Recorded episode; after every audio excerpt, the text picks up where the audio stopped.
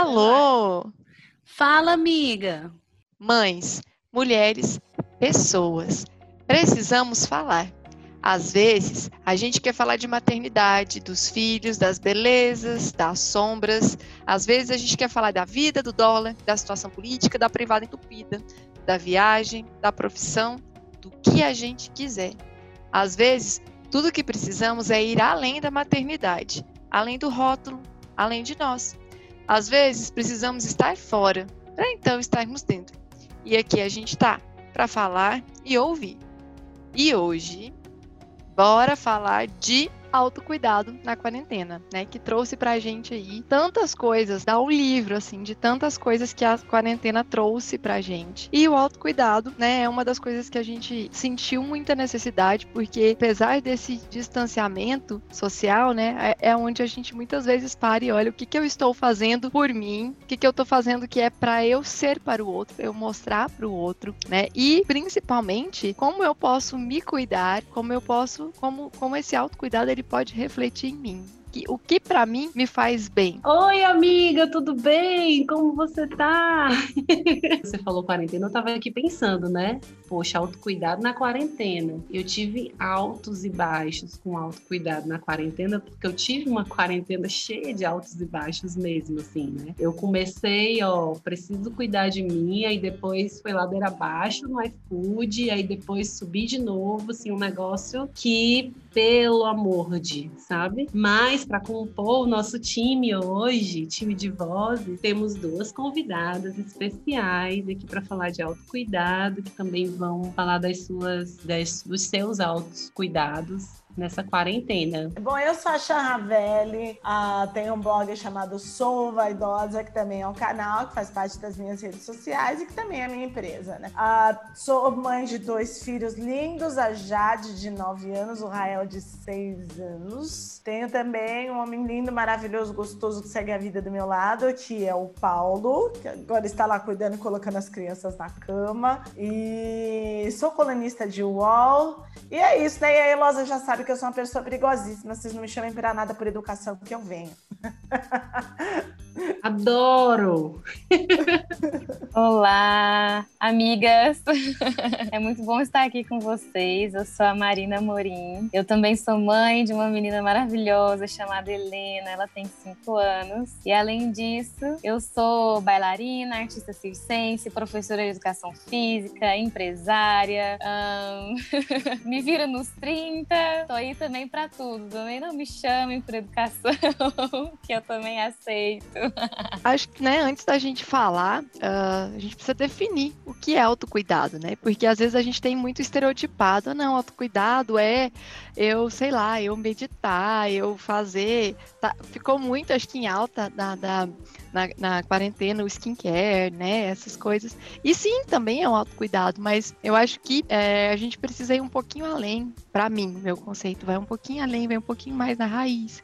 Que esse autocuidado é simplificando, é eu estar no centro. É eu estar no centro da minha vida, porque mesmo que é, eu tendo filhos, mesmo eu tendo um companheiro, né? Aqui a gente também está falando numa bolha, né? Todas nós somos mães, todas nós estamos com um companheiro, né? Mas mesmo quem não está na mesma condição, né, quem está em outras condições ou em outras configurações familiares. É a gente estar no centro, né, para que então é, essas outras coisas elas possam girar em torno de forma harmônica, essas outras coisas possam estar equilibradas. Então, para mim, é, é isso. E eu senti essa necessidade, assim como Elosa. Eu acho que tem que para todo mundo, né? Essa quarentena foi alto, foi baixo, porque a gente começou a quarentena e eu acho que foi algo uh, mundial, assim, essa energia do desespero, que a gente não sabe o que vai ser, a gente nunca viveu isso isso, a gente tinha essa resistência de aceitar que ia ser muito difícil, né? A gente ficava naquela resistência, não, mas vai, vai começar a diminuir os casos, vai ter imunidade coletiva, vai ter não sei o que, lá na China vai dar não sei o que lá. E aí foi indo, foi indo, e eu acho que foi ficando ruimzão, sabe? Foi ficando ruimzão. E eu acho que daí, desse, dessa angústia que foi gerando, a gente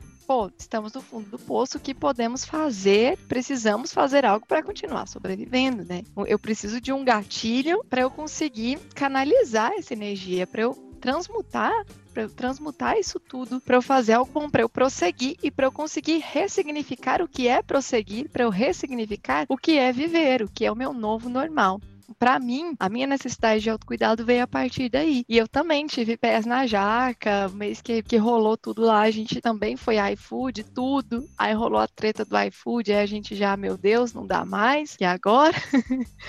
então, foram várias coisas, e dentro desse pacote de autocuidado também tiveram várias coisas que foram vindo. Tentei, opa, isso aqui parece que não não é bem mais algo que me sirva, então vamos em outro caminho, vamos em outro caminho. Eu concordo muito contigo isso, né? Da gente que colocar no centro das, da, da nossa própria vida. Como é difícil, né? Se colocar nesse centro, principalmente quando a gente tem filhos. Nossa, como é difícil.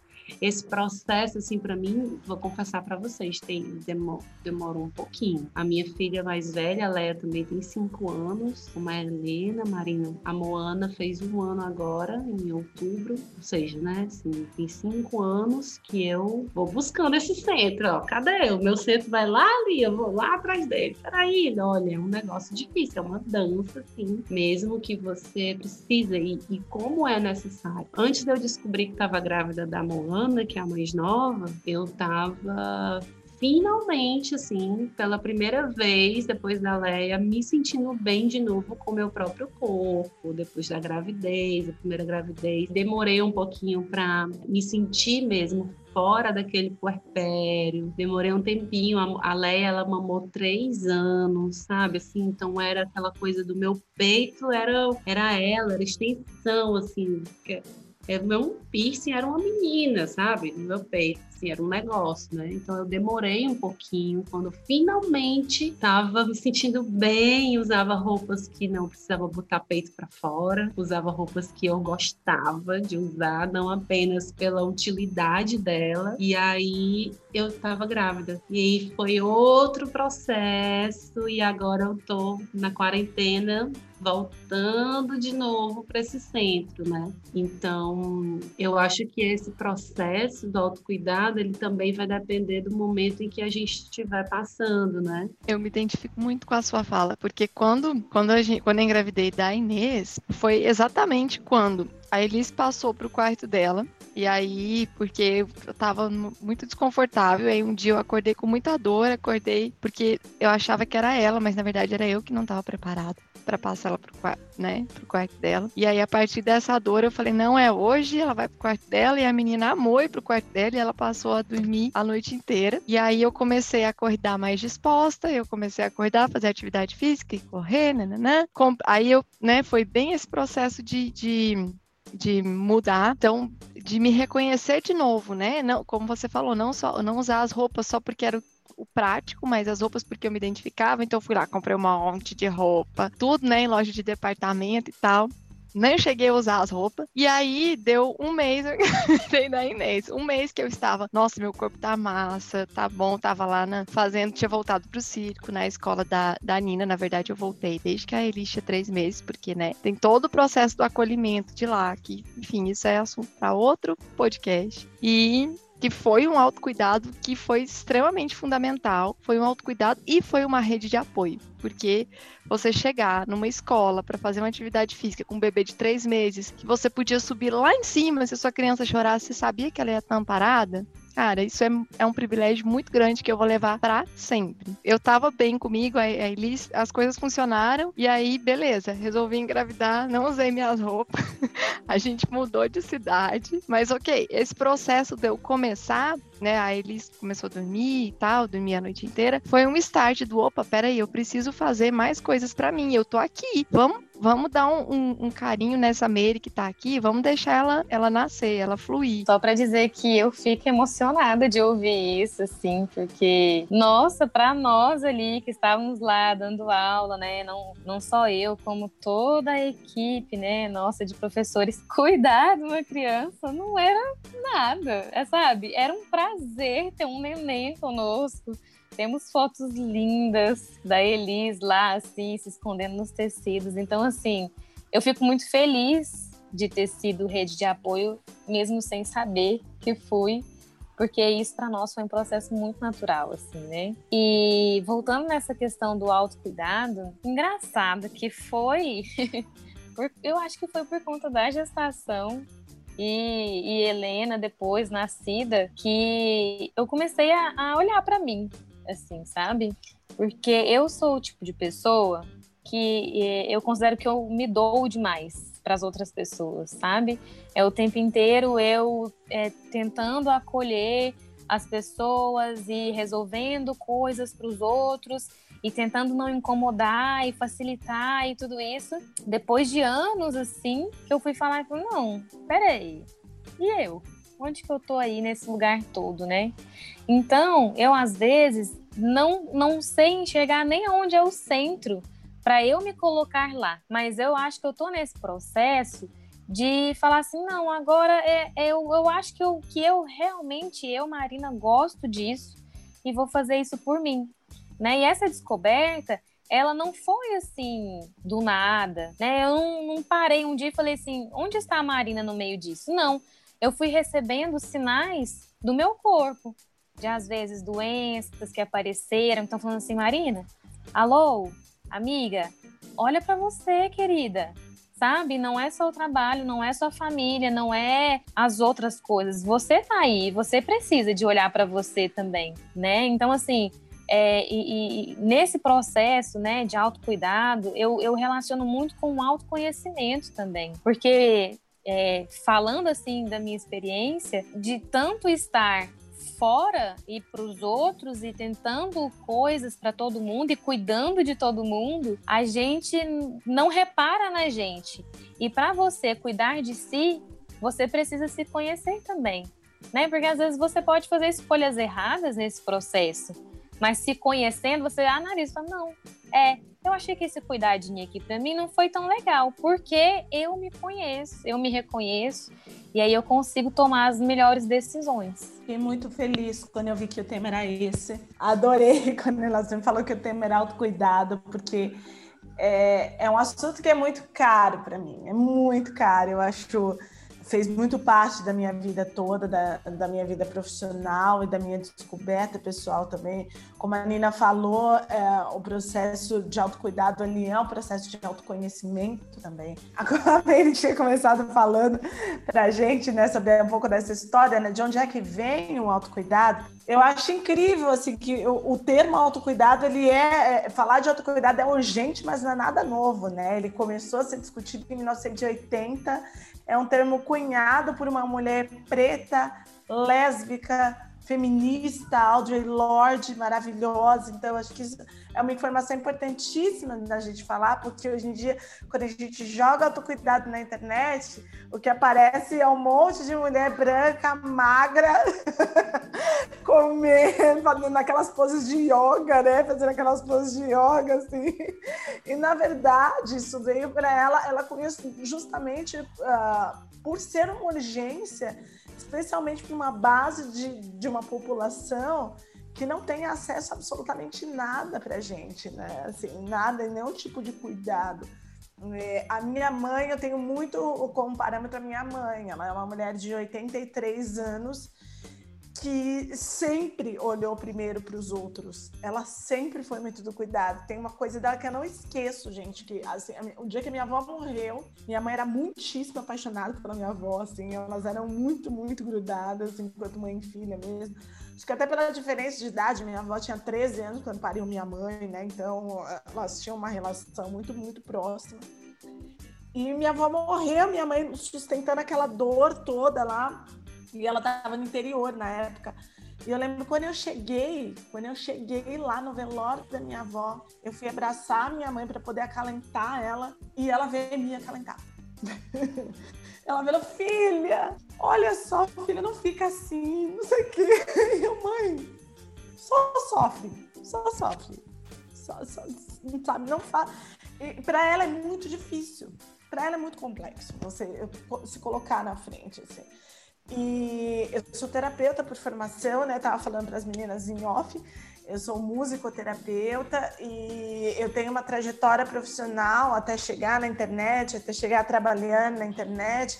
Eu tenho uma trajetória profissional trabalhando muito com terapia voltada para a área social. Então, eu trabalhava com crianças que sofreram um abuso sexual, crianças abandonadas pelos pais, crianças uh, que sofreram violência doméstica. Então, só coisa leve, né? Só coisa facinha. só coisa facinha de se lidar. Assim. É algo que chegou para mim ainda na época da faculdade, essa necessidade de você se olhar de você se cuidar, de você entender aquilo que você passou durante o dia. Porque às vezes é que do mesmo jeito que a nossa sociedade privatizou o cuidado, né? Tem mais cuidado quem pode pagar por mais cuidado. O autocuidado ele também é privatizado ao tempo que a galera começa a te vender tipo o autocuidado como fórmula de beleza né? Acho que a gente vê muito isso, né? Vocês viram falando de skincare aí e tal. E, e realmente o pessoal vende, usa o autocuidado para vender produto. E, e ele é muito mais do que isso, assim. O, o que mais trouxe esse autocuidado mais latente para mim foi o falar não. Falar não para mim é um puta autocuidado. Puta autocuidado. Porque assim, eu tenho muita dificuldade de falar não, muita dificuldade para dar esses momentos e falar não. Então eu lembro de situações com as crianças pequenas, tal, aquele momento que eu precisava ficar sozinha, que eu precisava ficar comigo, assim, e, e, e, não conseguia, e você não consegue renunciar, né? você não consegue falar não, você não consegue abrir mão. Então ele pode vir através de muitas coisas, né? Então a gente abrir esse olhar para esse autocuidado e pensar que ele pode ser outra coisa também, muito mais do que cursos de terapia, muito mais do que skincare, muito mais do que beleza, é tudo isso, é tudo isso, mas às vezes possa ser também um processo uh, de aceitação de quem você é e de cuidado com quem você é, né? Entrar nesse autoconhecimento de, não, cara, eu sou assim, e vamos respeitar, sabe, essa, esse jeito que eu sou não vou tentar me adequar ao outro só para ter o sim, né? Falar assim, só para ter a aprovação do outro. Não, eu sou assim, agora é meu momento de falar não. Porque é os cinco minutos de banho que eu tenho que tomar e eu vou tomar um mega banho em cinco minutos.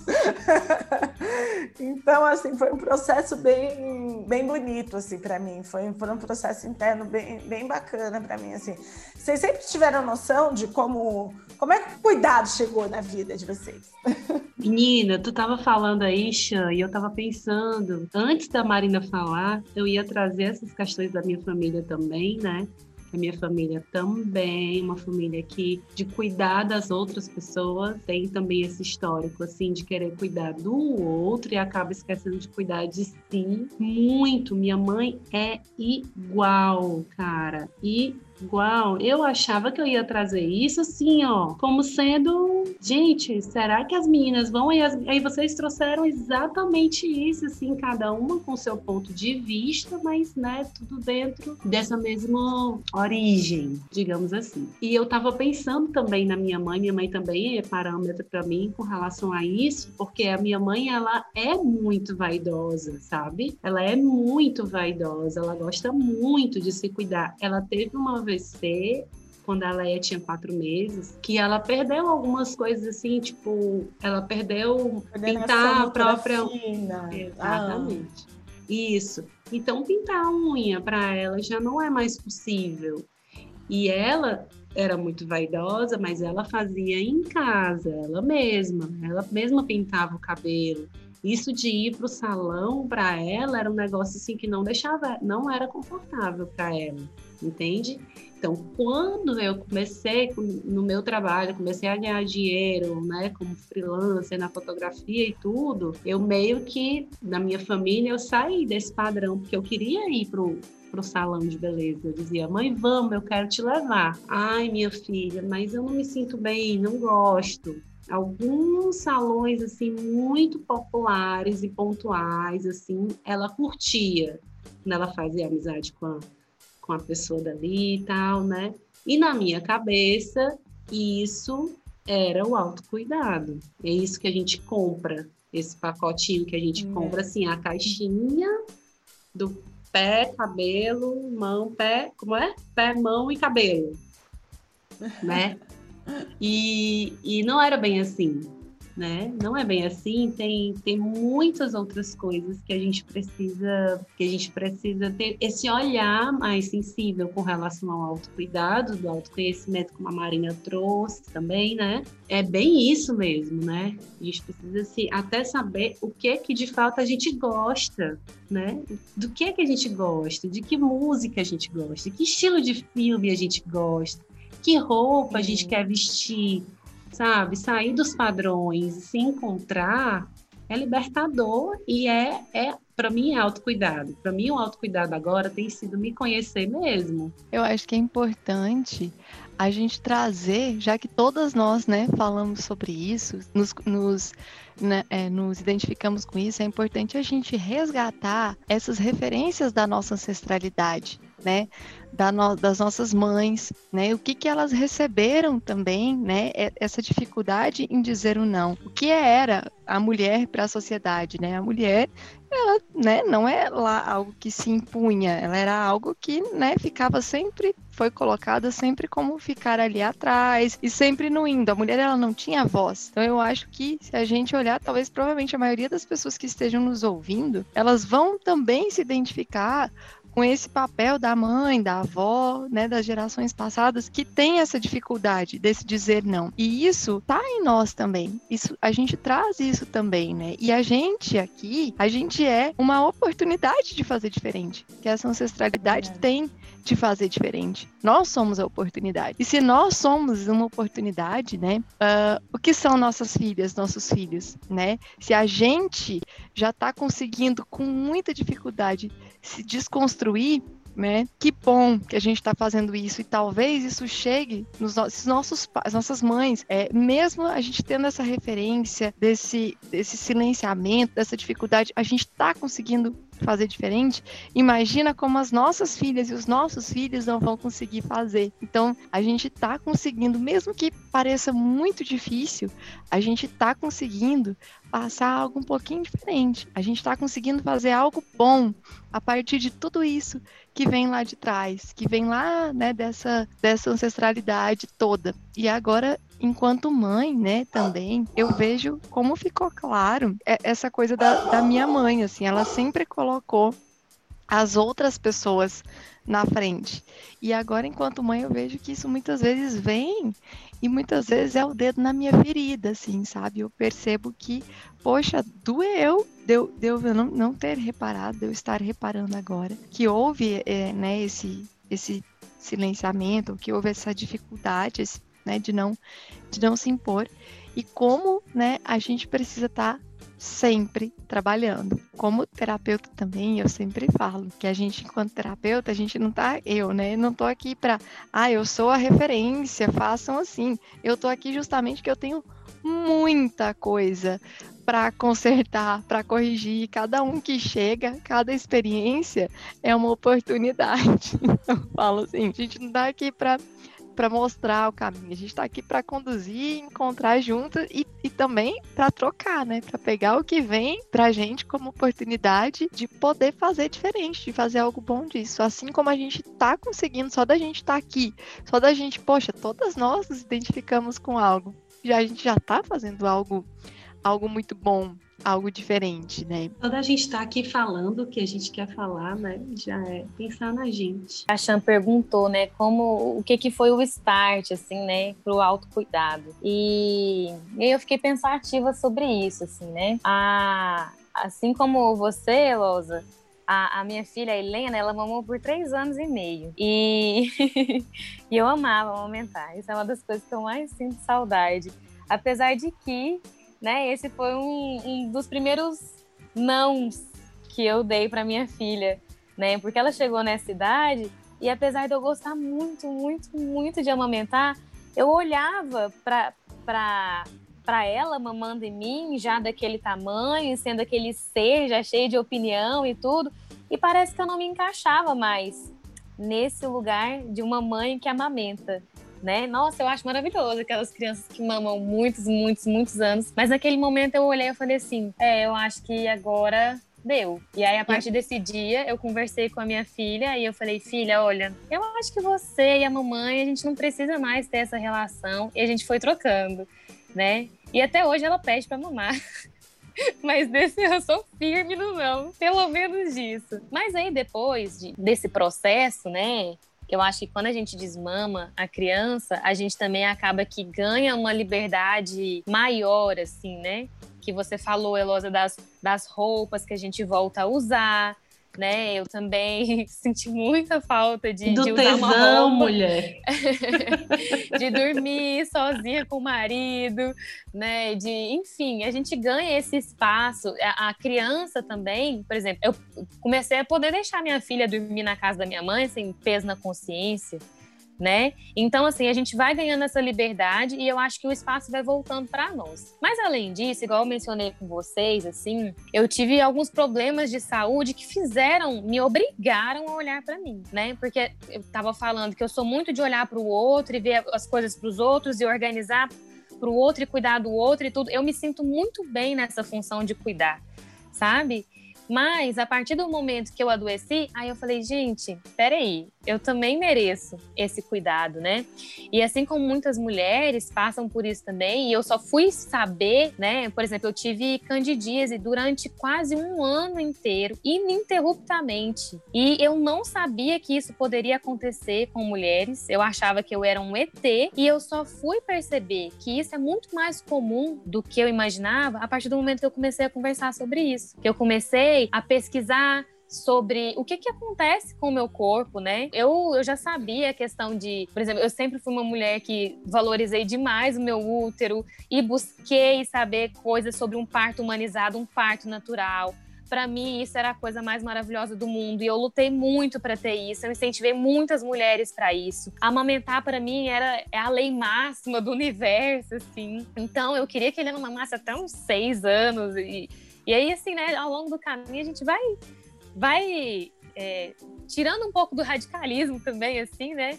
E então, assim, eu já era uma pessoa que eu considerava consciente de mim, mas a partir desse processo, né, eu fui buscando ainda mais me conhecer e a me colocar em primeiro lugar, né?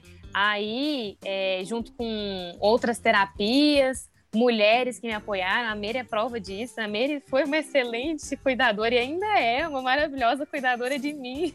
de ficar de mim também. É, de ficar lembrando. É tudo recíproco, que... gente. É tudo recíproco. Sim. Ai, e gente, de... já quero.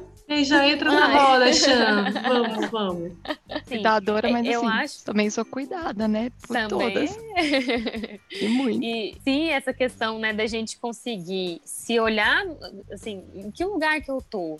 Né? Assim, o que será que eu preciso? Às vezes a gente não tem essa resposta. Eu quase nunca tenho a resposta do que eu preciso. Na verdade, às vezes eu nem sei. Mas esse negócio da gente conversar, sabe, com mulheres que às vezes a gente acha que não estão passando por isso e estão, isso também é uma. É, é a gente se sentir abraçada e acolhida também é um primeiro passo, sabe, para o autocuidado, se reconhecer nesse lugar de que a gente precisa também ser cuidada, sabe? Assim, então, às vezes, o universo dá sinais para isso. Pode ser no seu corpo, pode ser, sei lá, os seus filhos falando, né, um abraço de uma filha falando, mãe, pode chorar, né? O, o universo dá sinais de que a gente precisa se cuidar e não necessariamente é isso. Tipo, eu não sou uma pessoa muito ligada a fazer sobrancelha, unha, né? Nada dessas coisas assim, não gosto nem de maquiagem demais. O meu autocuidado tá, tá mais associado com me perceber mesmo, assim, né? E tentar me encontrar. Mas, assim, é isso, sabe? Eu acho que a gente precisa, sabe? De estar em contato consigo, com o outro, com o universo, pra gente conseguir trilhar um caminho mais saudável, eu diria, assim.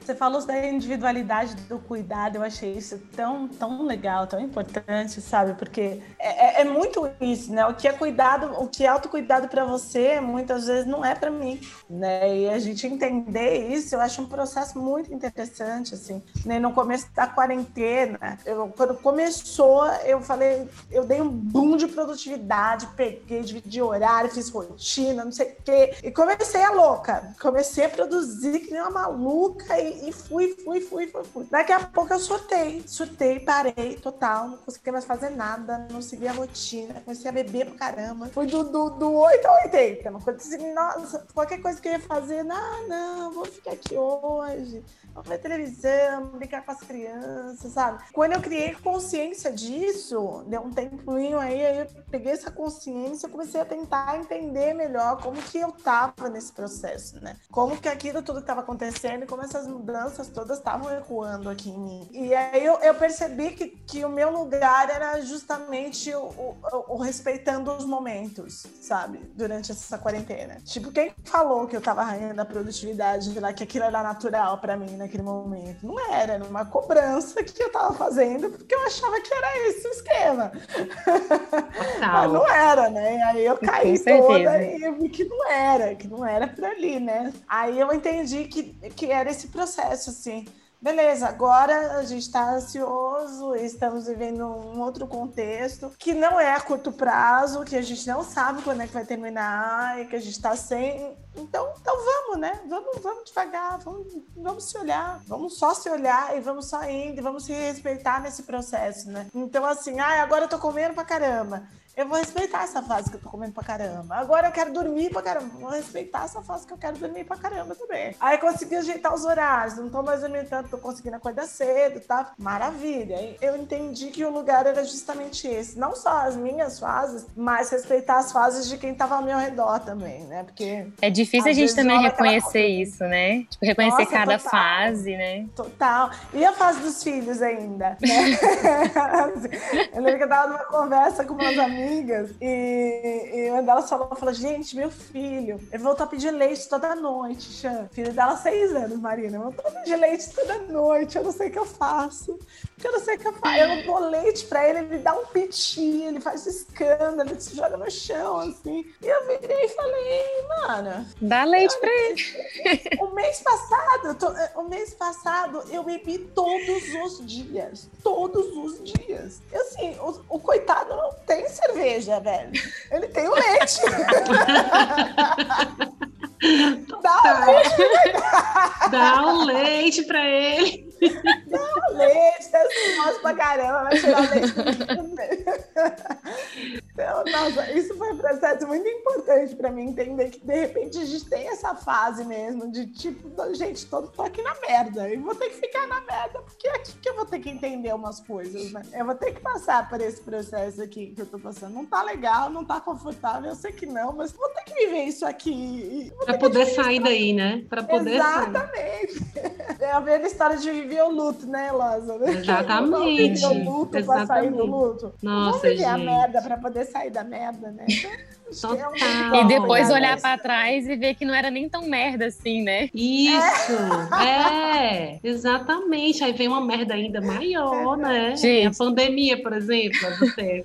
Gente, eu sou muito. Assim. Eu sou muito de achar Verdade. que eu tô na pior merda do universo. E aí é uma merdona enorme. Eu tô naquele lugar assim, no fundo do poço. Aí depois passa e falo, gente, mas que bobeira. na verdade, eu tava ali, é tão rasinho, sabe? Ai, gente, eu sou né? escorpiana. Eu, eu vivo o luto mesmo. Eu vivo a merda. Eu vou até lá, me abraço com ela, digo, sente aqui, vamos tomar uma comigo. Tá aqui, beba comigo também, pra gente poder, pra eu poder sair, você fica aí, sabe? Eu sou dessas aí também. Eu, eu vivo a merda, você pode poder sair dela e dizer tchau. gente, mas, mas Chan, tu sabe. Ela pega pega, ela vai derreter na parede. Ela gruda na parede, você vai derretendo. No drama. tipo novela mexicana. O que eu ia te dizer, Xan, é que o teu, o teu canal no YouTube, o Sou Vaidosa, ele foi importante para mim, pro meu autocuidado, e eu tava lembrando isso agora. Ai, que coisa linda! Sim, porque eu tava tentando me lembrar aqui, é, eu nunca fui muito de acompanhar canais no YouTube, entendeu? Assim, de ter aquela coisa de todo dia, ah, vai sair tal coisa. Tinha um ou outra, assim, é, logo no começo do YouTube, assim, há muito tempo atrás. Mas o teu foi realmente muito importante para mim. É sério, tipo, eu lembro oh. de, de assistir dicas de maquiagem. Eu lembro muito, assim, que eu não sabia de nada. Sério, tipo, eu não, eu não, eu, isso de me auto-maquiar e tudo, a maquiagem, para mim, foi uma coisa, inclusive, na pandemia, que eu, quem gosta de maquiagem, muito por conta do machismo estrutural, né? Por, a maquiagem é uma coisa para quem não gosta de estudar, pra mulher que não sei o quê, aquela coisa assim. Não, uhum. sabe? Então a maquiagem Nossa, minha foi uma vida. grande conquista minha na vida pandemia. É o negar eu a maquiagem. uma paleta disso. de sombra, gente. Eu comprei uma paleta, minha paleta de sombra. Vou aprender a usar esse negócio. é isso. Tá, eu tô muito feliz, muito honrada. Obrigada, obrigada mesmo aí pela, pela audiência. muito obrigada por me assistir. Obrigada por me assistir. Muito bom a gente saber que tem gente do outro lado, né? Falando. Sim. E foi. É, é, a maquiagem foi muito importante na minha vida. Assim, eu tenho. O nome do meu canal é Sou Vaidosa, porque realmente eu sou muito vaidosa. E infelizmente o podcast não tem imagem, mas eu sou uma mulher preta, retinta e a gente sabe que a, a, é negado para a gente Linda. a nossa humanidade de todas as formas, né? Que a gente pode. Obrigada. Sim. Né? É negada para a gente todas as formas que a gente pode. Tudo. Então, nós não somos as inteligentes porque não é enxergada a intelectualidade de uma mulher negra. A gente também não é bonita porque a gente não, não, não é visto beleza estética de uma mulher preta, principalmente tão escura quanto eu. Então, é, é negada a humanidade de todas as nossas formas, assim. E é, eu sempre falo que para mulher mulheres brancas é dada uma escolha muito cruel, né? Ou você é bonita, ou você é vaidosa, ou você é inteligente e capaz daquilo que você faz. Né? As duas coisas você não pode ser. Não, né? o machismo não deixa você ser as duas coisas. Tem que escolher uma delas. Agora, quando você nasce uma mulher preta, essa escolha não é dada para você. Não é dada. Se você nasce num perfil da, da, da passista da escola de samba, você nunca vai ser outra coisa além da passista da escola de samba. Ninguém vai te olhar além daquilo. Então, a maquiagem, a, a vaidade veio para mim como uma, como uma forma de afirmação mesmo. Tipo, não, a gente, a gente pode ser tudo. E a gente tem esse direito de ser tudo. Eu posso estar aqui falando de conversando sobre autocuidado com vocês e, e tá pensando no meu cabelo e é na, na, na, na, na touca que eu vou fazer de creme no meu cabelo. Eu posso ir lá, eu posso estar conversando, eu posso ter toda a autoridade de, de ir lá apresentar um mestrado, apresentar um TED e, e, e tá lá falando do último batom que eu gostei dentro da minha coleção. Então, a gente tem essa liberdade para fazer isso sim, isso não diminui a, a, nossa, a nossa intelectualidade de nenhuma forma. Assim. Então, foi, foi bem importante esse processo da vaidade para mim, assim, e é algo que que eu demorei para abraçar em mim, que hoje eu abraço e defendo com unhas e dentes, assim, que é, é, é, muito meu. É engraçado, né? Porque eu, eu, eu tenho na maquiagem, assim, era o lugar, eu, eu só passava maquiagem para me apresentar, né? Eu nunca tive dificuldade em maquiar, ah, sempre aprendi rápido, então e eu não, nunca gostei de que outras pessoas me, me maquiassem, nunca pessoas é, arrumassem meu cabelo, porque nenhum cabeleireiro sabia mexer no meu cabelo, né? Ou queriam alisar ele, né? E ele, ele é cacheado, né? Assim, é maravilhoso. É lindo demais. E eu demorei... Vocês não estão vendo nessa desse cabelo. E eu demorei muito a aceitar o meu cabelo como ele é. E olha que ele não é crespo, que ainda é muito mais difícil para as mulheres que têm cabelo crespo aceitarem os seus próprios cabelos, né? E assim, eu, eu aprendo muito, porque foi há pouco tempo que eu me reconheci também como uma mulher negra, porque eu não sou da pele extremamente escura, então muitas vezes vezes as pessoas olham para mim e falam, ah, mas você é moreninha, né? Sim. E como eu não tinha muito. Você é negra, como assim?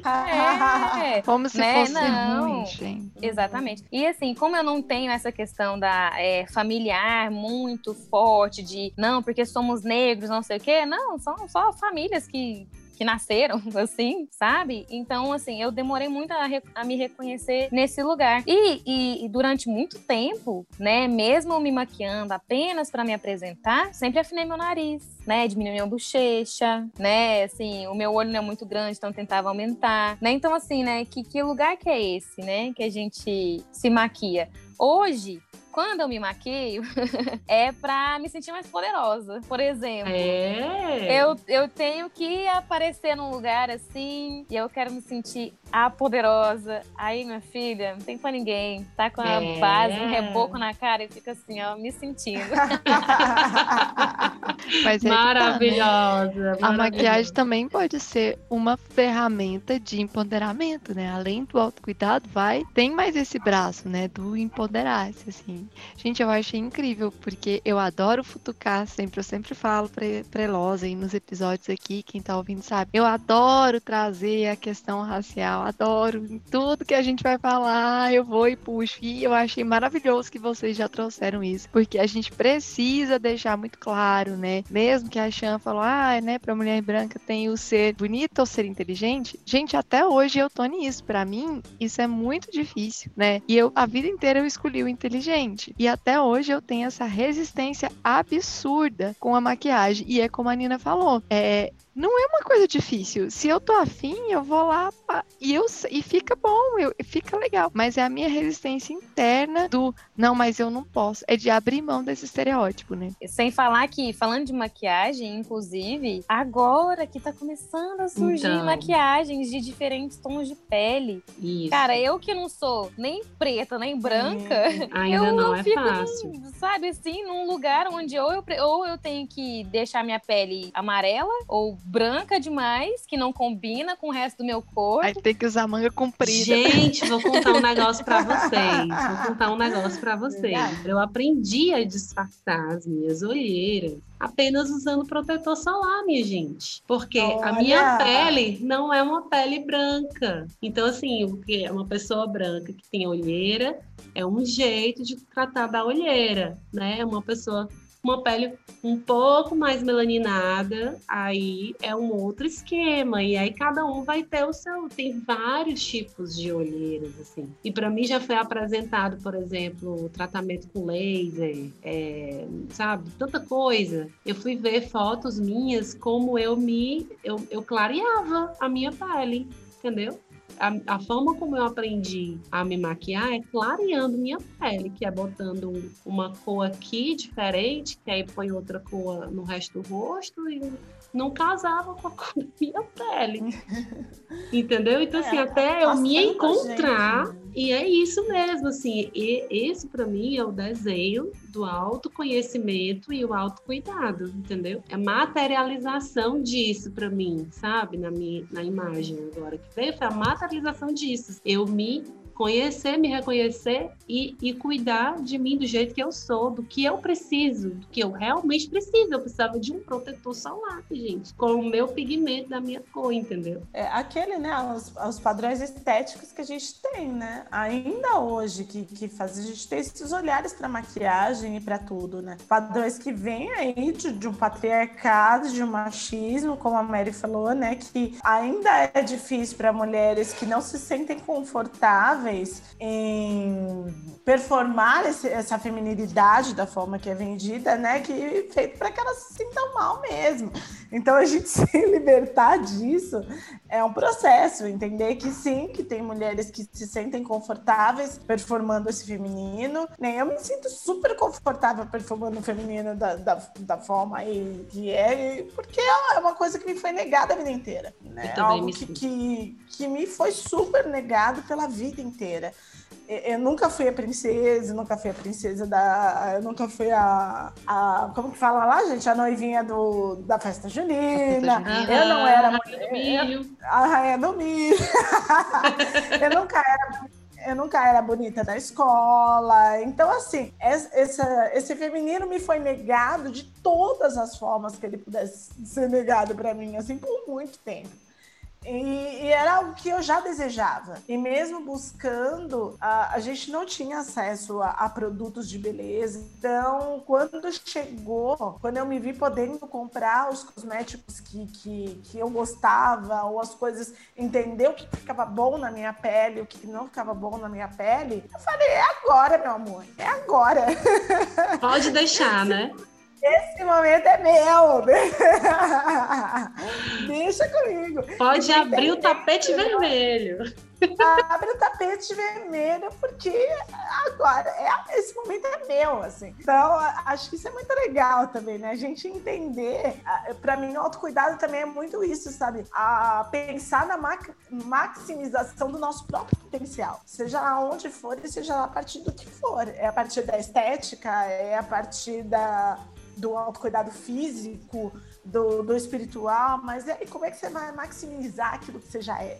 aquilo que você já faz bem, né? Então, é, é, é muito, foi um processo bem importante para mim. Agora acho que eu vou entrar no ano que vem numa parte de autocuidado mais, mais físico aí, que, porque eu sou um zero, assim. Eu tenho traumas de educação física muito sérios.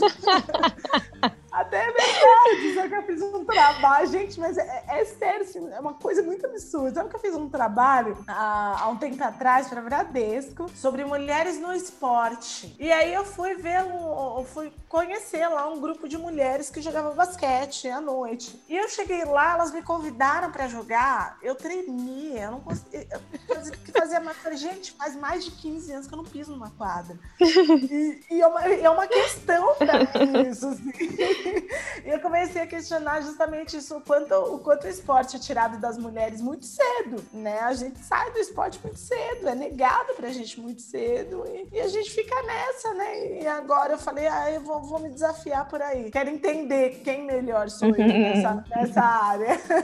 Sim. Porque eu sou o oposto da chance, assim, né? Porque eu sempre fui uma pessoa que me movimentei muito, muito, muito, assim. Mas assim, apesar de eu me movimentar muito, eu gosto muito de coisas é, sutis também, assim, né? Então, por exemplo, eu sou um pouquinho dos extremos, assim, no, no trato do, do, físico, por exemplo. Porque o circo é uma coisa muito vigorosa, né? Você precisa de. Seu Nossa. corpo precisa se dedicar para isso. Então, você vai desenvolver a força, a flexibilidade, a resistência, né? É algo muito, assim, né, vigoroso. E, ao mesmo tempo, agora, no período de pandemia, que eu não pude fazer circo, eu me encontrei na yoga. E na, numa yoga que não é aquela que faz faz acrobacia, sabe? É aquela yoga tranquilinha mesmo. E é o que eu gosto. E assim, engraçado que daí eu comecei a. Botei no YouTube, porque eu sou uma fanática de YouTube, eu adoro, acompanho vários. Não te conhecia, Chan, tá sendo um prazer. Eu vou ser sua fã lá, vai ver. Lavo louça só assistindo YouTube na pandemia, dentro desses altos e baixos, essas montanhas russas, né, que a gente viveu, assim, né? Eu também passei por produtividade extrema, ao ponto de me dar tendinite no punho, de tanto que eu mexi no computador.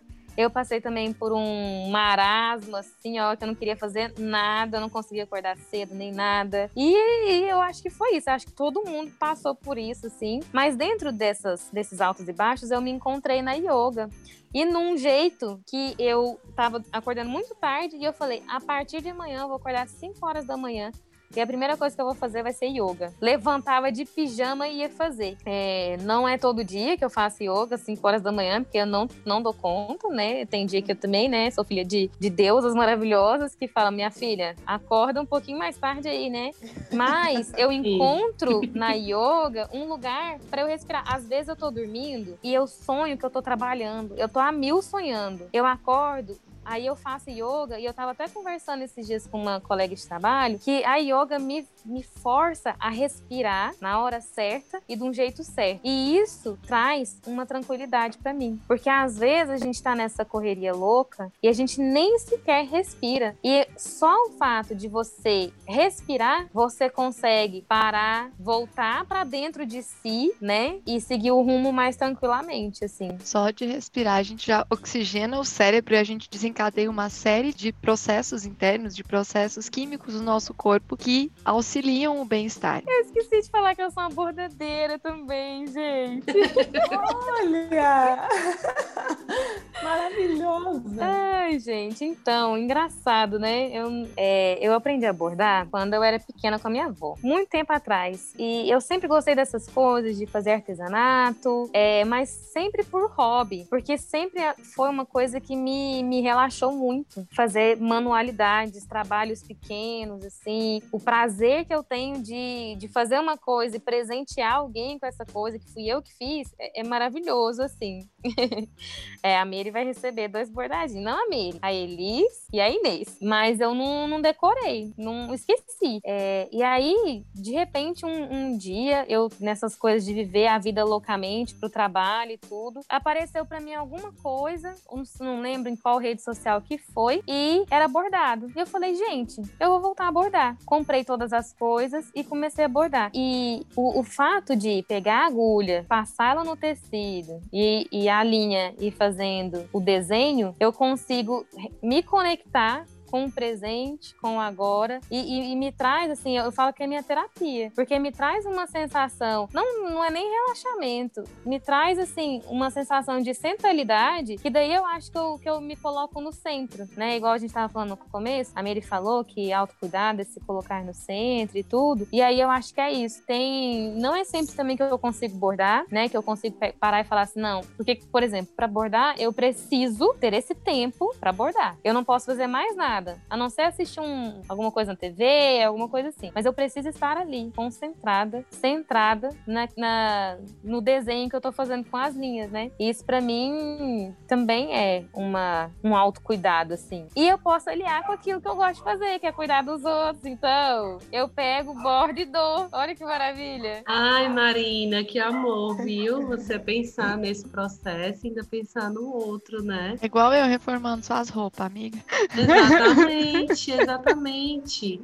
Não, eu tava pensando aqui, assim, no começo da pandemia, a Moana era bebezinha, muito de cola, ainda não sentava. Quando, quando começou, ela tinha três meses, três, dois, três meses, Nossa. assim. Agora ela já tem um ano. Então, assim, quando Nossa. começou, ela era muito de colo e a Leia tinha quatro anos e um pouquinho, né? Ainda precisava, assim, de uma atenção, né? Agora com cinco anos ela já tá mais desenrolada. Mas aí no começo, gente, eu, eu parei, assim, algumas vezes, de verdade, eu parei algumas vezes, alguns dias pensando o que é que eu estou fazendo por mim, porque era uma rotina de busca de trabalho, comida, e aí cuida bebê, e aí isso acorda, daqui a pouco o dia tinha acabado já. Finalmente as meninas dormiram, aí você respira e pensa o que é que eu estou fazendo por mim, sabe? Eu senti muito isso, assim, eu preciso olhar para mim, arrumar algo que seja apenas para mim, que não seja o meu trabalho, ou algo que seja com o meu parceiro, entendeu? Porque aí é nós dois. Mas e eu? Eu, uma coisa minha? E isso demorou um pouquinho. E aí eu comecei a fazer atividades também muito parecido, Marina. Acordava de manhã. Não acordava, né? Eu sou acordada todos os dias. 5 horas da manhã, a Léa fala no nosso ouvido: tô com fome. 5 horas, minha gente. É assim, ó, o negócio. Jesus! Aí... Sim. E aí eu não tenho mais cinco minutinhos na cama, tenho que levantar e já levanta logo, levanta todo mundo. Pelo menos é um, é um horário que ela vai brincar, sabe? É um horário que ela fica mais concentrada ali nas coisas dela, no... depois que ela come, ela vai lá. Então eu não fazia nada, eu acho que não tinha muito. Eu fazia uma coisa de yoga que eu só aprendi. Como é que se chama? A saudação do saudação. sol. A saudação do sol foi a única sequência que eu aprendi. E aí daqui a pouco eu tava fazendo abdominal, tava fazendo não sei o quê, mas eu queria me mexer, sabe? Eu queria me mexer e sentir o meu corpo.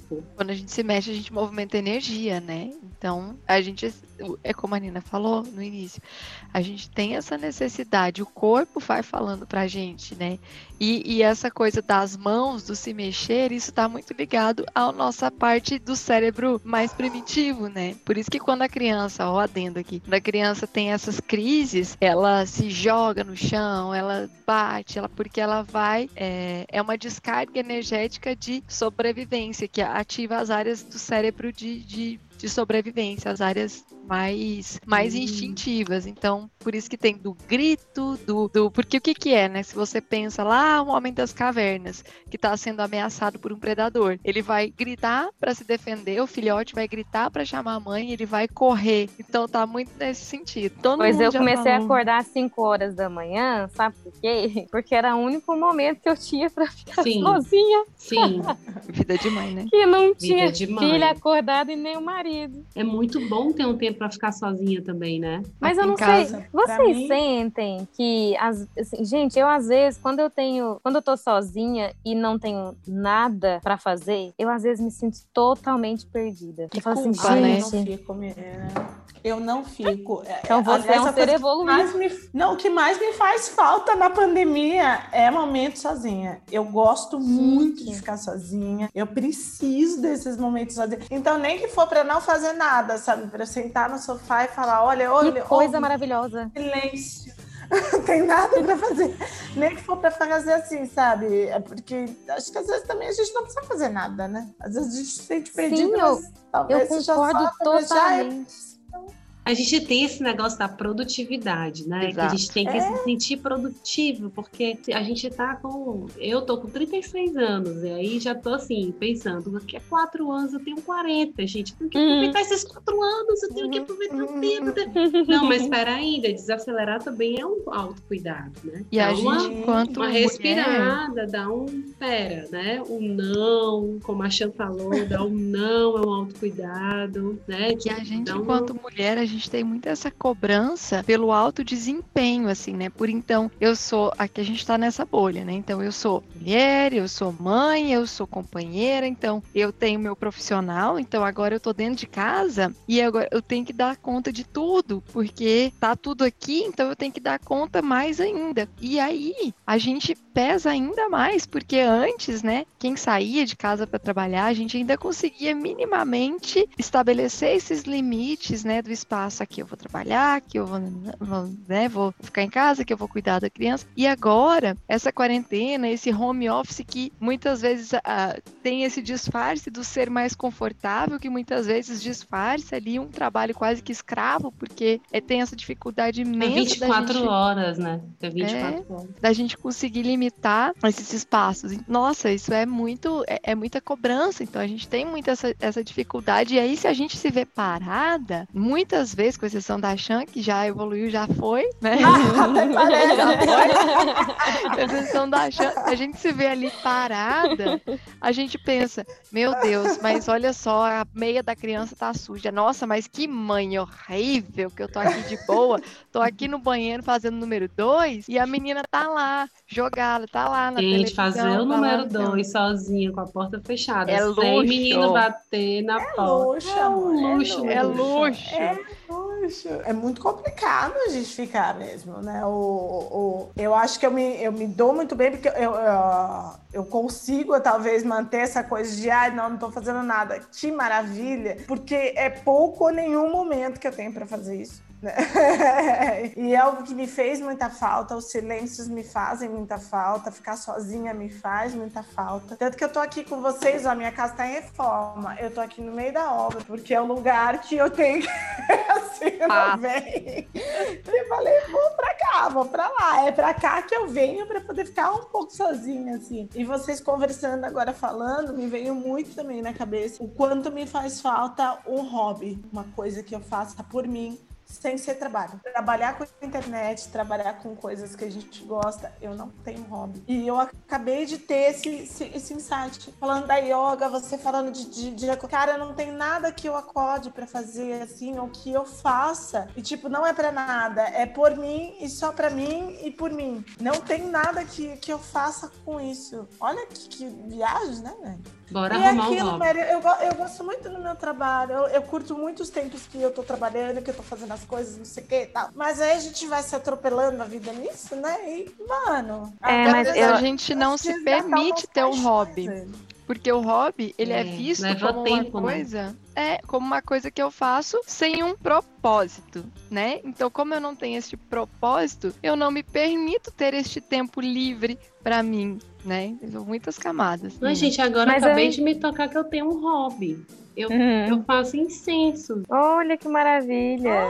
Olha! Que eu tenho um Maravilhosos. hobby! Uau! Mas sabe o que eu acho? Eu entendo o que a Chan fala, porque assim, eu, eu trabalho muito com aquilo que eu gosto também, né? Então, assim, o circo, antes de ser a empresa, né, que a gente, que a gente tem, a escola e tudo, era uma coisa que a gente fazia porque gostava. Então, por exemplo, eu fui fazer educação física porque eu gostava muito de dançar. E quando a gente gosta daquilo que a gente faz, faz, né, daquilo que a gente trabalha, fica muito difícil, porque a gente tem na nossa vivência de vida, foi nos contado e nos falado o tempo todo que o trabalho é uma coisa que você não pode gostar. Trabalho é alguma é. coisa tipo, ah, não gosto, é ruim, para você poder fazer o seu hobby no final de semana. Exatamente. E aí, quando a gente gosta daquilo que a gente faz, do, que, do, do nosso trabalho, aí a gente não tem freio, né? É. E aí foi também... onde eu, eu encontrei a, né, a yoga, por exemplo, é, o bordado, são coisas que eu faço, assim, não são meus trabalhos. E, e, tem gente que fala assim, Marina, por favor, me vende um bordado seu. Eu falo, de jeito nenhum. O bordado eu faço quando eu quero, como eu quero, do jeito que eu quero, sabe? E, e nem a Mary tá esperando, né? Eu, a Mary nunca nem me eu pediu Eu tô esperando bordado. nada, não. Nossa. Não, assim, é que eu tô enrolando a Mary. Eu falei assim, Mary, eu vou fazer um bordado pra você colocar na porta da maternidade quando,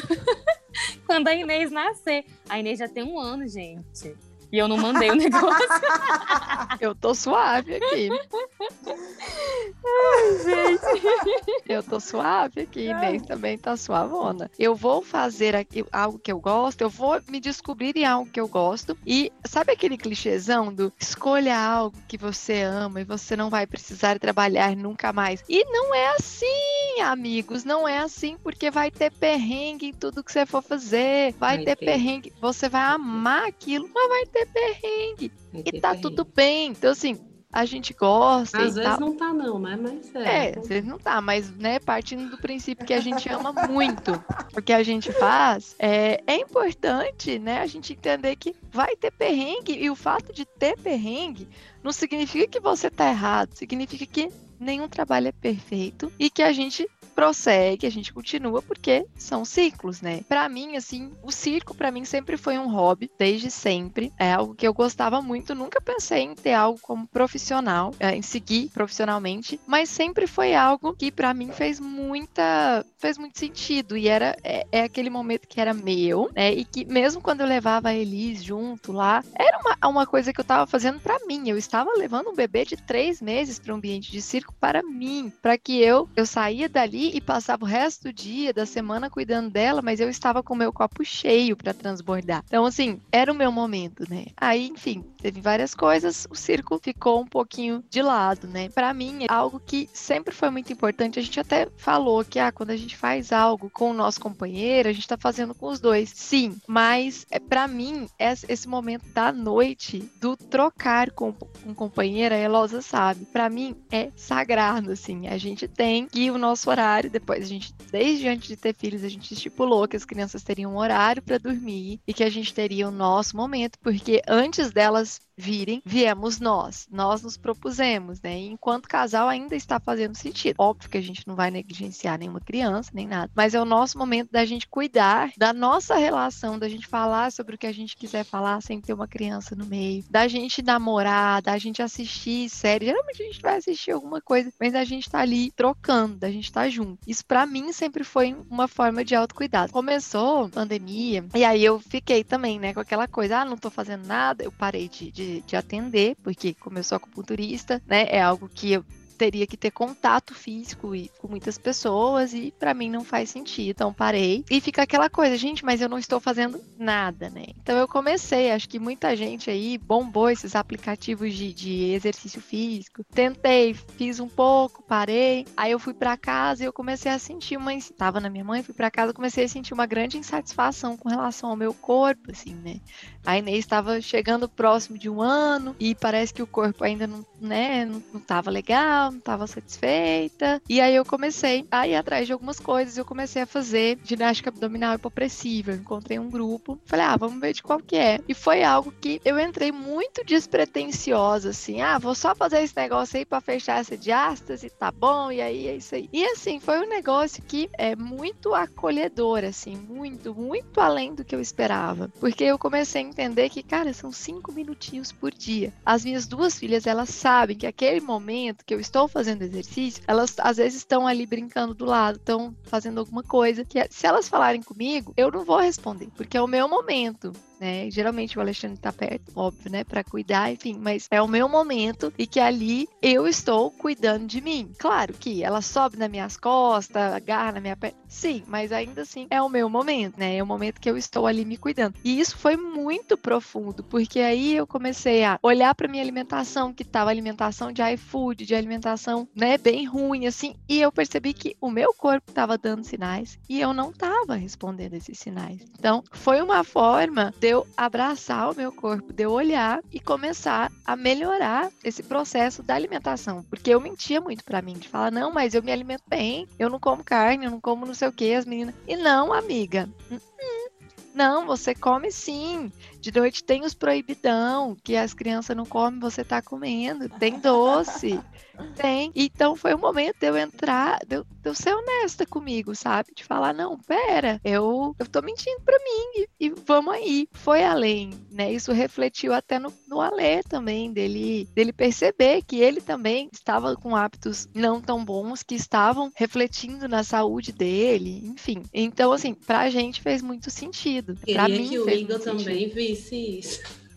Chama, Igor é amigo. Além disso, assim, eu também comecei, ai, tô lá, né, na quarentena, fazendo meus exercícios, comecei a olhar pra mim, pra vaidade. E comecei, eu acho que eu comecei a engatinhar, e eu estou no processo de engatinhar. Com isso de eu posso ser inteligentona pra porra e ser bonita pra porra, sabe? Comecei a ir pra esse, pra esse meio termo, pra esse equilíbrio. Então, comecei a cuidar do corpo. É, acho que uma vez até a Elosa falou, a gente começa a cuidar do corpo, começa a se sentir mais bonita, aí você já começa a olhar pro parceiro. Hum, comecei a olhar diferente. Hoje tem, né? Sim. Hum. Gente, um dia foi tipo a unha. Isto, é isso. Comecei a cuidar da unha do pé e aí, sabe? E aí já vai despertando, né? E aí eu comecei a olhar, gente, mas que cabelo é esse? Jesus, né? Que coisa esquisita. E aí o que, que eu fiz? Descobri que existe um termo que chama cronograma capilar. Sim. Uma amiga me apresentou. E aí eu falei, meu Deus, preciso, né? Também fui atrás e estou no segundo mês de cronograma capilar. E Uau! as meninas também sabem. Meu cronograma capilar também já respingou. Elis já tá lá com os seus, que ela tem o cabelinho enrolado. Comprei pra ela o creme e ela acha sensacional ela passar o creme de cabelinho enrolado. E aí eu vou fazer minha hidratação. Ela já pergunta se é dia de. Se é, Hidratação. se é dia de hidratação, e se ela pode passar aí também. Gente, É. a Helena adora uma máscara facial. Vou te falar um negócio, olha que eu nem faço. gente. E é importante também para as crianças, né? Sim, porque é aquela coisa de primeiro a gente, quando você tá lá no avião, né? Primeiro você põe a máscara em você, pra depois você ir salvar o outro. E é isso. Exatamente. E você, ah, pra gente, a gente que tá aqui criando essas crianças, que graças às deusas revolucionárias, estamos trabalhando muito pra isso, a gente precisa, é, não é,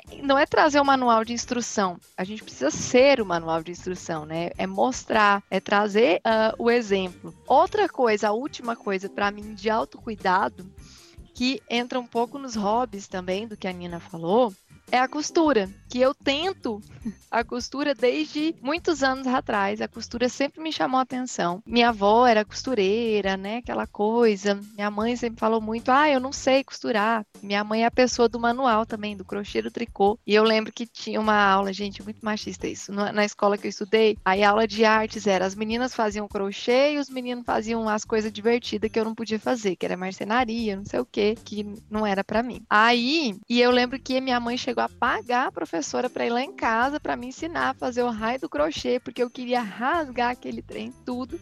E ainda, né? Ainda tem esse desejo, porque não, não me identifico. E a costura é um negócio que sei, não sei, mas eu me esforço muito. Sou costureira de YouTube mesmo, assim, vou pro YouTube, pego. Tudo que eu faço tem um tutorial, eu anoto tudo, enfim. É e você algo faz muito bem feito, viu? A Mary fez uma blusa, ela transformou uma calça minha que rasgou na gravidez em uma blusa, assim, ó. Como é que chama, amiga? Aham, chama. de Ciganinha. Ciganinha. Acho, não sei. É, é o que a Nina falou, da gente se identificar e colocar algum, às vezes até um processo terapêutico naquilo que a gente está fazendo, né? Quando a gente vai, para mim, o projetar uma peça, o construir uma peça, então eu vou pensar em como eu vou usar, em como eu vou. É muito estar no presente. E, e a terapia, ela tá muitas vezes está muito relacionada nisso, da gente aterrar, da gente vir para o presente, para depois a gente lidar com o passado, com o futuro, mas é o aterrar, é esse gatilho do eu aterrar aqui, né? Então, para mim a costura foi muito muito nesse processo. Que uma coisa que eu descobri na pandemia que eu gosto de fazer é vídeo de dancinha. São as melhores. Eu me divirto, gente. Eu me gente, divirto o Igor, ele tem um negócio. talento. A gente se diverte aqui. Eu, eu realmente gosto, assim. É um tempinho muito rápido, só que depois da gente fazer, a gente fica rindo, sabe? É um momento assim de descontração que quebra. Às vezes a gente tá tenso por alguma coisa que aconteceu durante o dia, e aí saiu, ah, vamos fazer uma dancinha? Vamos ah, eu tive uma ideia, vamos. E aí a gente vai e faz gente, e nunca dá fiz uma nenhuma. quebra. E dá uma quebra, assim. Vou fazer. É muito assim.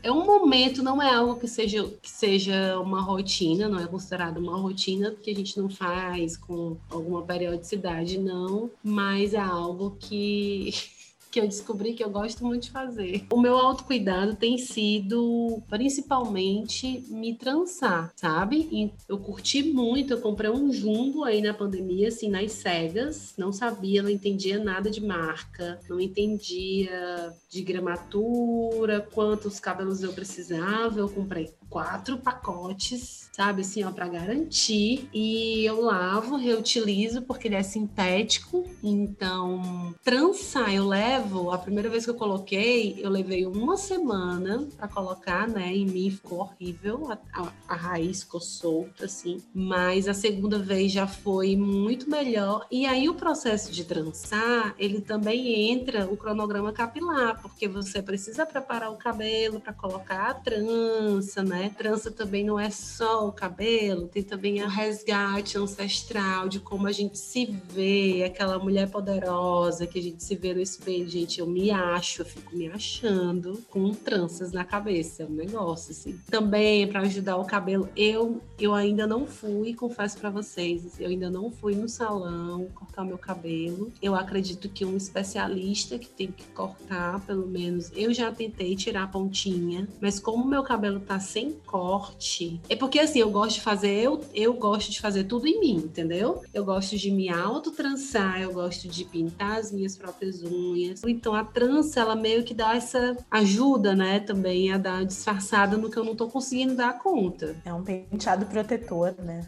Exatamente. Um penteado protetor total. Gente, eu me sinto também muito poderosa de trança. Nossa, e assim, eu sou uma pessoa que tem tanto cabelo, tanto cabelo, e pra eu trançar meu cabelo, eu preciso da minha irmã. E a gente passa, sei lá, uns dois dias, assim, quase, quase inteiro pra trançar tudo que eu tenho de cabelo na minha cabeça. E depois, quando termina, cara, é, é, muito revolucionário. Eu falo assim, gente, que mulher é essa? Eu me sinto muito maravilhosa de trança também. Eu queria ter gente. a coragem, né, pra, pra, ter tanto, pra gastar mais tempo fazendo trança. Ai, mas você fica maravilhosa. Gente, tem uma foto da Nina, a primeira vez que você colocou as tranças vermelhas que você tá amamentando a Helena. Gente, eu essa vi foto, essa foto. Eu, eu te vi. mandei. Essa foto ela significa tanto, ela tem tanta força, ela tem tanto alcance, Nina, que acho que, nossa, é, ela é muito forte. Sério, muito forte. Ah, eu adoro essa foto também. Eu tenho vontade de revelar ela. Adoro ela. É importante também. revelar fotos. Muito é. importante, sim. O que mais que eu tô fazendo aqui na pandemia de autocuidado é o cuidado com a pele, porque foi uma coisa que eu nunca, nunca cuidei da minha pele, nunca. Eu tô morando numa zona rural aqui, na zona sul de Porto Alegre, sabe? E tem muita poeira. Eu fiz uma limpeza de pele pro casamento. Por porque eu queria. Eu não tive dia da noiva. Meu dia da noiva foi organizando as mesas, colocando toalha na mesa, foi assim. Mas eu fui atrás de de ter um cuidado comigo e foi o, o, a limpeza de pele que eu fiz a minha vida. Então, assim, ah, e aquela coisa de ah, a pele é boa, né? Nunca teve espinha, não sei o que, isso também traz essas outras consequências, né? Da gente não olhar para isso. Então, eu não, nunca olhei e agora senti necessidade também.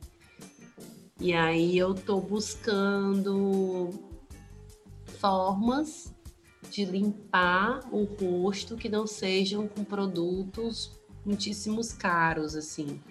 Então, eu tenho mesclado, por exemplo, um sabonete com açúcar para fazer uma limpeza, sabonete de rosto, né? Já fiz também mel com maracujá, foi maravilhoso. É, já fiz também o próprio café, mas aí o café, café você tem que ter cuidado da borra, porque ela dá umas fissuras se a sua pele já tiver com. Bom, aqui quem tá falando é publicitária, comunicadora e tal, não é esteticista, essas foram as minhas experiências, né? Ah, legal tomar cuidado com o açúcar também, porque ele esfolia demais. Então, uma vez por semana, no máximo na pele, dá-lhe hidratação em cima.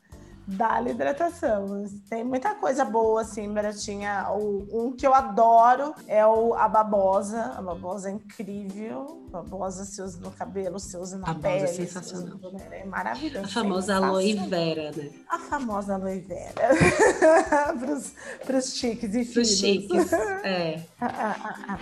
Mas é, tem muita coisa para fazer. Bom, eu tenho, eu tenho essa sorte, né, de e esse privilégio de trabalhar com, com vida, né, com, com, rotina e tudo isso. Então, o, parte do meu autocuidado é também parte do meu trabalho, assim, que é toda essa parte da vaidade, de beleza, de skincare, de cuidado com pele, com, com o rosto.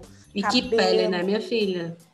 E ah, que Ó quem fala. Maravilhosa. Ó quem fala, a tua tá linda. Então, assim, eu, eu, vejo como um grande privilégio poder fazer isso, né? E, e e poder ter essa rotina de cuidado funcionando como meu trabalho também. O ruim é que tudo acaba virando trabalho também, né? Que nem uma coisa que a pandemia me trouxe, que eu nunca tinha pensado em falar por aqui nem nada. Eu sempre fui com os meus amigos, mesmo com, com, com a minha família. Eu tenho uma, uma avó falecida que ela sempre foi muito desbocada, assim. Então a gente sempre foi muito besteirenta para falar de sexo, para falar de relacionamento. A gente nunca teve nenhum tabu para falar disso na minha casa, assim. E, e, sempre foi uma super vantagem isso na minha vida.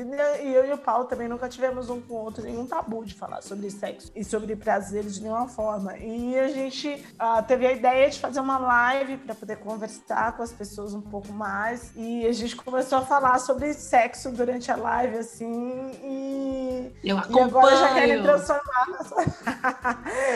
e agora já querem transformar nosso salário no trabalho também. A gente, então assim, a gente vai meio que misturando tudo isso, né? E, e minha vida acaba virando virando um, um, money maker também, assim, o que é Sim. ótimo, que é maravilhoso, que eu acho super privilégio. Mas, por outro lado, me, me, traz questionamentos como este episódio deste podcast me trouxe agora, né? Nesse momento de tipo, tá, o que, que é o meu hobby?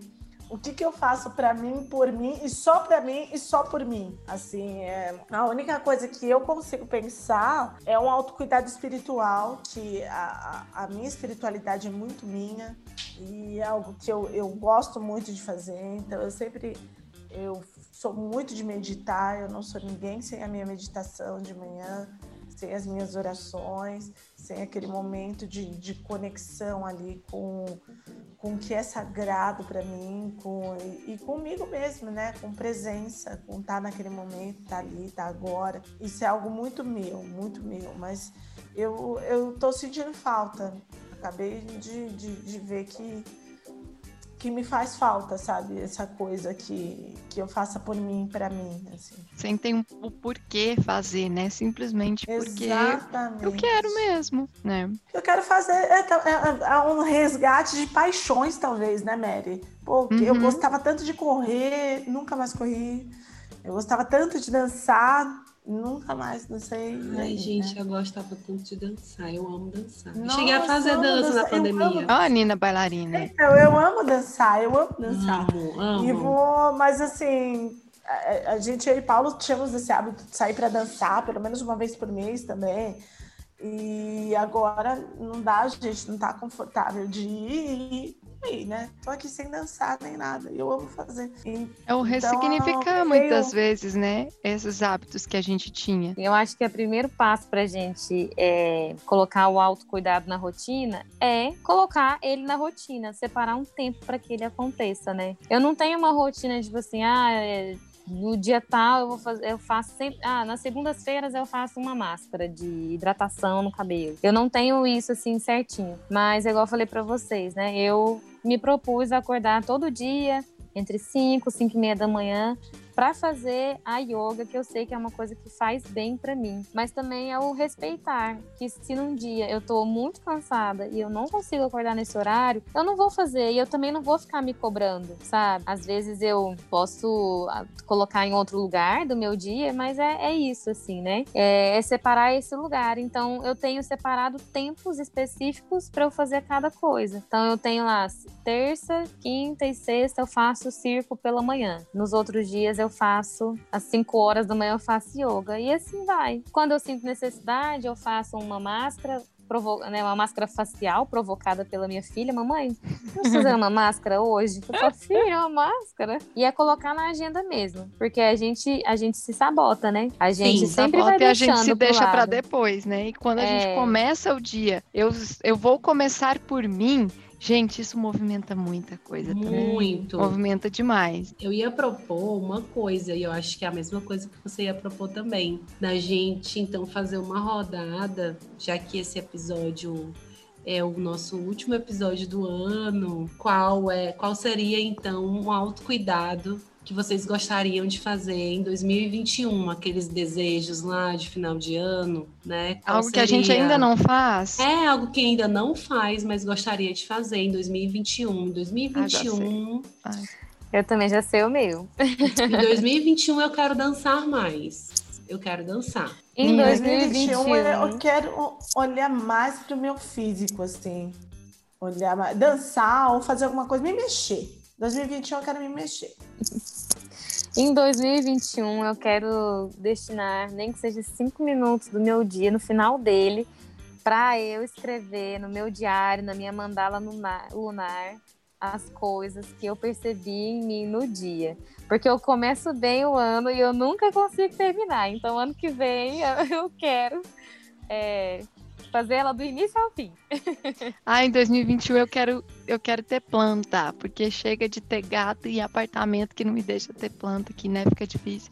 Eu quero me dedicar às minhas plantinhas.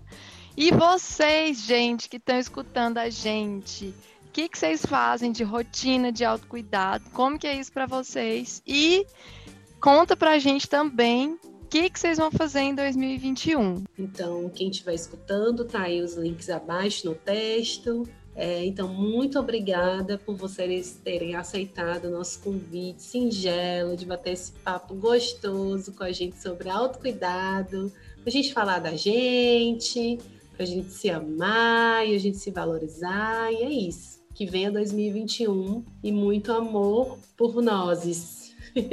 obrigada, meninas, pelo convite. Muito obrigada, muito feliz, muito honrada de estar aqui mesmo falando sobre autocuidado. Dá para fazer merchan? Então vamos fazer Dá. merchan. Por favor. Quero convidar vocês então para poder ir lá ler a minha coluna lá em UOL, Universal UOL eu, comecei a minha coluna falando sobre autocuidado, fiz questão de fazer isso, porque, como eu já comentei com vocês, é um tema que eu gosto demais. Então, tem cinco textos lá sobre autocuidado. Obrigada aí pelos insights, estou saindo daqui com um monte de pensamentos na cabeça, assim. E é isso, né? Me sigam lá no Instagram, no YouTube também. Obrigada pelo convite. Vou só me chamar de novo quando quiserem. Obrigada, Marina. Obrigada, Elosa. Obrigada, Mary. É um prazer. Coisa boa é a gente poder bater um papo bom bom a gente aprender tanta coisa, né? Eu gosto muito de me colocar nesse lugar de aprendiz, assim, e de ouvir e, e sempre, sempre, sempre aprender. Então, muito obrigada por esse momento. Amei demais, né? E um recadinho, né? Já que a gente deu tantas dicas aí, é que façam isso, né? Destinem um tempo para vocês, que seja para movimentar o corpo, como a Chan quer fazer em 2021, que seja para cuidar das plantas, como a Mary quer fazer, seja para dançar mais ou para escrever sobre si um pouquinho, né? Que a gente possa sempre, sempre se colocar em primeiro lugar, né? Muito obrigada e foi um prazer imenso. Então, muito agradecida. E a gente está aqui, esse espaço para a gente falar e ouvir. Gostou desse episódio? Nos siga nas redes sociais e acompanhe a nossa agenda. Sobre o que a gente vai falar, amiga? Sobre o que a gente quiser. Adoro.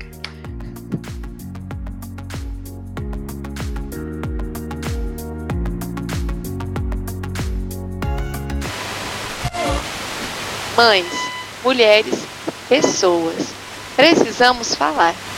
Fala, amiga!